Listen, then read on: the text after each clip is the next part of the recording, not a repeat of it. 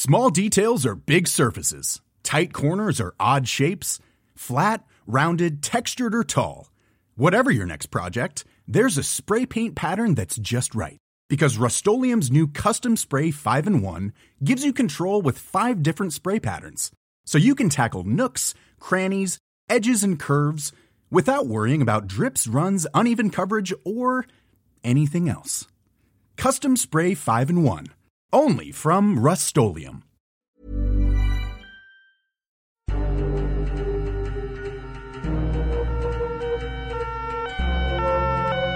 grandes affaires criminelles de nos régions, les grands procès, les cold cases, des témoignages, des décryptages, des récits, crimes et mystères, des Alpes jusqu'à Marseille, c'est le podcast Fait divers du Dauphiné libéré.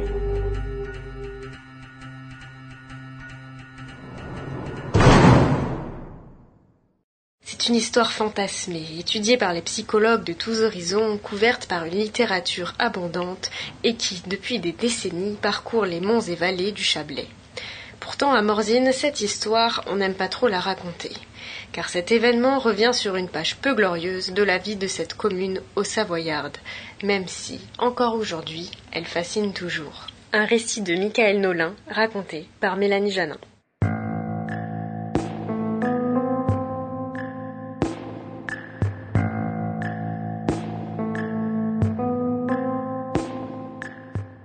Pendant près de quinze ans, de 1857 à 1865, des centaines de femmes et quelques garçons sont tous atteints d'un même mal, mystérieux.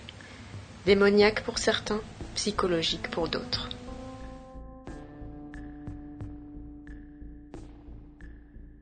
Nous sommes le 15 mars 1857 à Morzine. Péronne Tavernier est une petite fille de dix ans.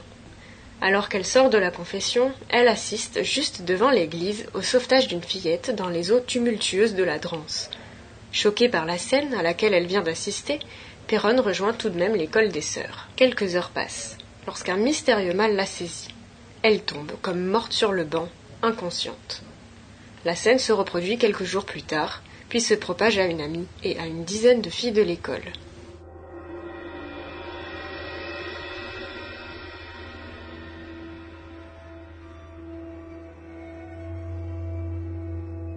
Les jeunes femmes entrent en transe, crient, grimpent aux arbres, blasphèment et invoquent le diable. Les troubles persistent, s'étendent et touchent bientôt plus d'une centaine de jeunes filles et de femmes. Une minorité d'hommes sont atteints. Que faire? Le médecin du village, le docteur Buet, se trouve bien désappointé face à cette crise collective. Seule une cause surnaturelle peut expliquer ces comportements diaboliques. Le curé Pinger reconnaît l'œuvre du diable et pratique les exorcismes, sans succès.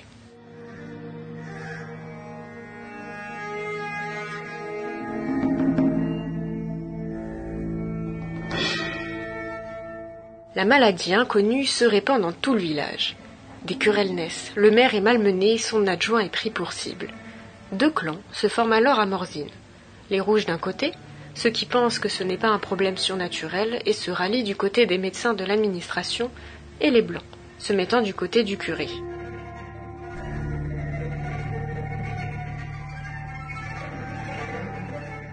Face à l'agitation, le gouvernement sarde dépêche un médecin de Tonon. Le docteur Tavernier parle de démonomanie, délire où le malade se croit possédé du démon. Il écrit La personne commence à avoir de légères secousses dans les bras. Les muscles de la face sont saisis de légers spasmes, les yeux s'agitent et deviennent saillants. On entend des grognements, puis tout à coup surgissent des mouvements brusques de flexion. Les malades se contorsionnent en tous sens, les yeux roulent avec une rapidité extraordinaire dans leurs orbites. L'accès terminé, le malade prend un air de surprise, ne conserve aucun souvenir de ce qui s'est passé, puis tout rentre dans l'ordre.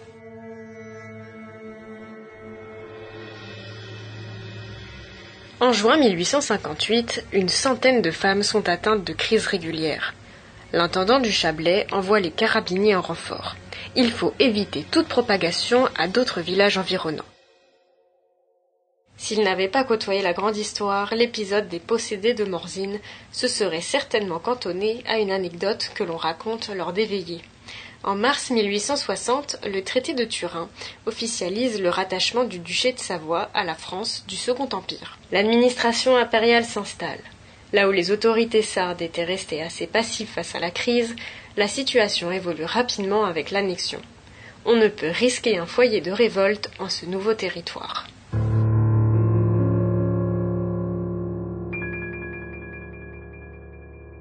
À Tonon, le sous-préfet Fournier Sarlovez avertit le ministre de l'Intérieur des troubles de Morzine.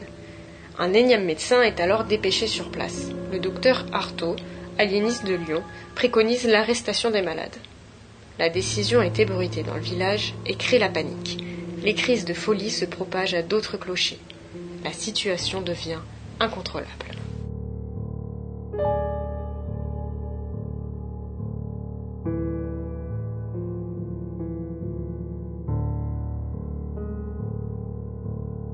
En 1861, les grands moyens sont employés. Les autorités envoient le 76e régiment d'infanterie remettre de l'ordre et donnent les pleins pouvoirs au docteur Constant, qui appelle à une croisade pour la civilisation à Morzine. Il décrit les Morzinois comme des demeurés, des gens incultes qui vivaient dans des conditions insalubres. Le contact passe plutôt mal.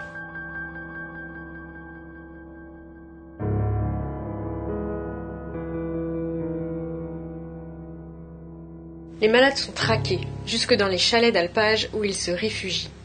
Une fois arrêtés, les voilà disséminés dans les asiles de toute la France. La paranoïa s'installe dans le village. Les habitants ont peur d'être envoyés dans les colonies.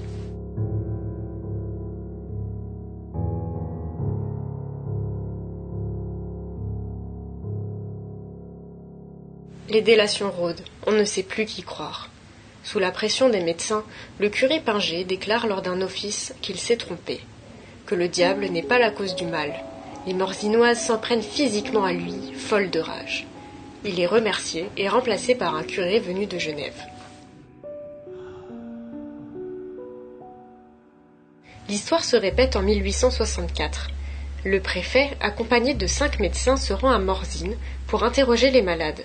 La séance tourne vite au chaos.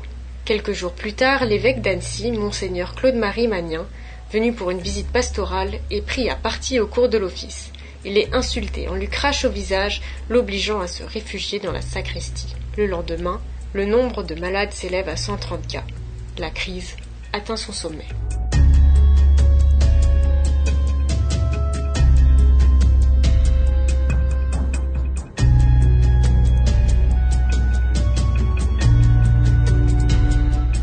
La stratégie est alors totalement repensée. Un détachement d'infanterie est installé sur place. Les soldats sont chargés de sympathiser avec les habitants. Fini la chasse aux malades. On laïcise la vie quotidienne. Des balles sont organisées, une route est construite pour désenclaver le village. Des formations de couturières sont proposées aux femmes. Il faudra attendre 1865 pour que cette maladie collective s'évapore et soulage tout le village de Morzine, même si aucune explication n'est trouvée mais les interprétations sont nombreuses. Serait-ce dû à l'ergot de seigle, un phénomène sectaire, ou bien à l'hystérie de conversion, désignant une forme d'angoisse collective contagieuse? D'autres font porter l'entière responsabilité sur le clergé et la superstition. Une réalité est certaine, Morzine à l'époque est gangrénée par une misère noire. Les hommes sont rarement présents, les femmes isolées. L'histoire de ces possédés serait davantage une somme de plusieurs facteurs tragiques mêlés à la mauvaise gestion d'une crise sanitaire dans un contexte politique particulier.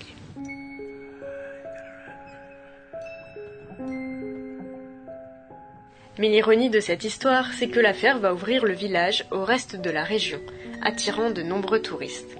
Morzine la possédée n'est donc définitivement plus.